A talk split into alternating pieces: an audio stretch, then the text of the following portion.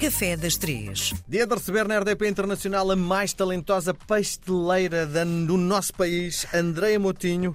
Olá. Uh, viva, seja bem-vinda. Uh, descobri que uh, és também consumidora de grandes superfícies. Vais de propósito para comprar determinados doces em sítios X e Y, não é? É, eu gosto, é assim. Tu não eu- fazes tudo em casa, também compras feito, é isso?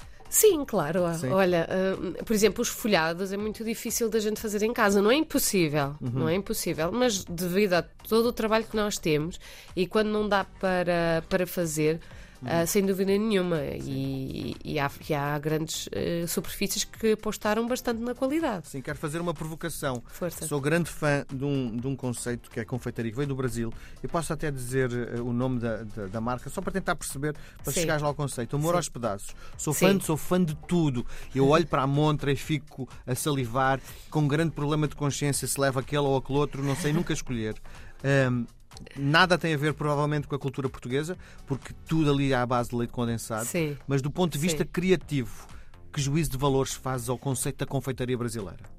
Olha, eu, se há coisa que eu aprendi a viajar pelo mundo é que tudo é ok e tudo está bem, desde que as pessoas gostem e que haja mercado para se ah, comprar e as pessoas gostem, está ótimo. Ahm, não sou fã do leite condensado, tu já sabes. Porquê? Porque também não cresci, nunca tive esse hum, feedback, ou seja, para mim era só os brigadeiros. O que é que tem acontecido ao longo dos anos? Ao longo dos anos tenho vindo a dar formação, graças a Deus, a muitos brasileiros e adoro a, a troca de hum, Conhecimento. Exatamente.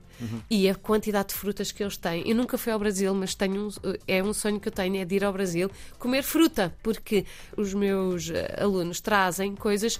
Eh, Ou falam de coisas que eu digo assim, pá, gostava, gostava de ver, gostava de perceber, se dava, conseguia fazer um sorbet, se conseguia fazer alguma coisa com aquilo.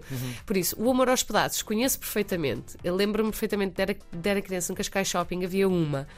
E aquilo era de babar, a gente olhava para aquilo. sim. E é, e é, visualmente é Mas, incrível. mas do, do ponto de vista da criatividade, e estamos a falar sobretudo de uma pessoa que, é, que tu, que és muito criativa, ahm, aquilo não é um bocadinho mais do mesmo, porque no fundo é, é pôr leite condensado em tudo o que é receita. Mas isso também não é incrível que eles com, com um só produto fizeram tantos outros. Percebes o que eu quero dizer? Isso também é criativo, não é? Sim. Da base de um produto, eles conseguiram fazer toda uma linha de, de bolos Sim. e que tu se calhar começas num. Eu não, não dá, não é? Começar num e acabar no outro. Não dá, é É impossível. diabetes. Sim. Mas tu provas um e depois provas outro totalmente diferente e os sabores são, são diferentes, apesar da base ser a mesma. Uhum. E acho isso é de valor. Muito bem. O que é que nos trazes hoje? Olha, é a minha, a minha hum, Sobremesa de Natal. sobremesa de Natal Favorita. preferida, O que é que os é? Ok. Mais dose de gordura, não é? É assim, não é muito, olha, 500 gramas de farinha, 175 de margarina, vinho do Porto, água, fermento e vai fritar. Pois aí é que está. Não dá para fazer sem ser fritado. Opa, no forno. experimentar na air fryer, Air acho que é air fryer. Ah, porquê? Por- a dica que eu tenho para os nossos ouvintes é que esta massa tem que ser esticada e congelada.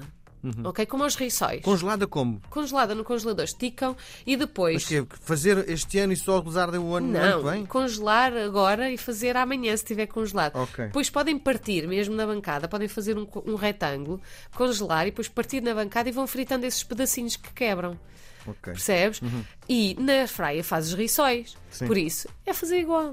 Ok. Ok? É porque eles vão estar congelados e acho que de todas as receitas é aquela que eu acredito que na air fryer é que vai Sim. ficar melhor. Sim, e aquilo que estás a dizer é bastante simples, não é? É, é, é. Olha, é misturar tudo, esticar bem fininho, porque o truque é esticar bem fininho e fritar. Muito bem. Ah, passar por açúcar e canela, porque aqui nas receitas, se nós formos a ver todas as receitas de Natal, não levam açúcar dentro, só fora, à volta. Sim. Ah, mas tem que, tem que pôr bem quentinho, aquilo ainda tem que estar morno para o açúcar agarrar. Sim. Se nós pusermos, ah, vou, vou, vou tomar banho, ou vou ali, já volto, depois Sim. já não agarra o açúcar. Sim. Mas pronto, mel, Muito bem. por exemplo. Sim. Por que Muito não? Sim. Sim. Olha, ahm, continuamos a receber inúmeros e-mails, o que me deixa muito contente. Esta senhora é de Luxemburgo, chama-se Patrícia Mota, com dois T's, Uau! e diz: pergunta qual o segredo para preparar uma massa de torta perfeita que não encolha durante o cozimento? Ah, isto massa torta o Eu quê? Há uma massa especial? É, é as massas para as tortas. São as- aquelas massas que nós enrolamos, ah, pomos um recheio e enrolamos. Agora, aqui, um, o que me está a deixar aqui, uh, talvez a batedeira, a velocidade é muito grande e está tudo ali, pois a massa. A massa vai sempre encolher. Com fermento uh, não dá? Se pusermos fermento, ela acaba por encolher na mesma? Na mesma, porque imagina, ela está no quentinho e vem para o frio, o que é que acontece? Até nós nos encolhemos, não é? Quando estamos no... Por isso é exatamente a mesma coisa. Ela está ali no quentinho, a gente tira do quente, ela encolhe. Se bem, e temos que perceber que a, a, as massas são feitas com farinha de trigo que tem glúten e o glúten, se não descansar, também encolhe. Mas aqui não pode descansar, tem que ser feito, tem que ser cozido uh, uh, logo.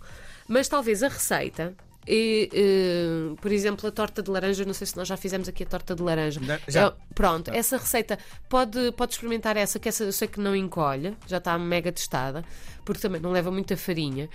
E, então, o problema é da farinha quando encolhe? Sim, porque também, não só, mas também ajuda, percebes? Porque tudo que tem que nós incorporamos. A farinha tem o glúten e, e, ao misturar ele retrai sempre. Mas os ovos também. Imagina se os ovos, eu não bater os ovos uh, corretamente numa velocidade média, baixa, como já falámos aqui, uh, ele vai encolher também. É tudo aqui. É muitas condicionantes para eu perceber qual é que pode ter corrido mal na, na receita uh, dela, Bom, mas. Aqui é uma série de normas que tu estás a trazer à conversa, que é, número um, é. a temperatura do forno, que não deve passar nunca os 180 graus, foi aquilo que aprendi contigo, e agora estás a trazer uma coisa mais difícil, que é a velocidade de, de, da batedeira. Da batedeira. É verdade. E é algo que eu não consigo controlar. Eu não sei se estão a 120 ou a 60, não é? É assim, nas batedeiras tens velocidade 1, 2 ou 3. Sim. Pronto. Então é no 1, quando tu dizes para, para a massa no não, dois. não ficar mais. No 2, no 2, ok? Mais temos a velocidade média, não é? que é o meio, não é? se eu tiver 4 velocidades ou 5, vá, vou ter ali o, o, o 3 não é? Vamos vá, 6 velocidades. Tenho o 3, que é a velocidade uh, a média, depois média baixa, ou seja, 3, 2, 1. Uh, um também não, senão vocês vão lá ficar o dia todo a olhar para os ovos a bater e a, e a incorporar ar. Mas uma boa batedeira tem até 12 velocidades. Ok. Muito bem, não é o caso da minha. Nós voltamos a conversar na próxima semana. Andréia, um beijo grande Obrigada, até para a semana. Um beijo a todos.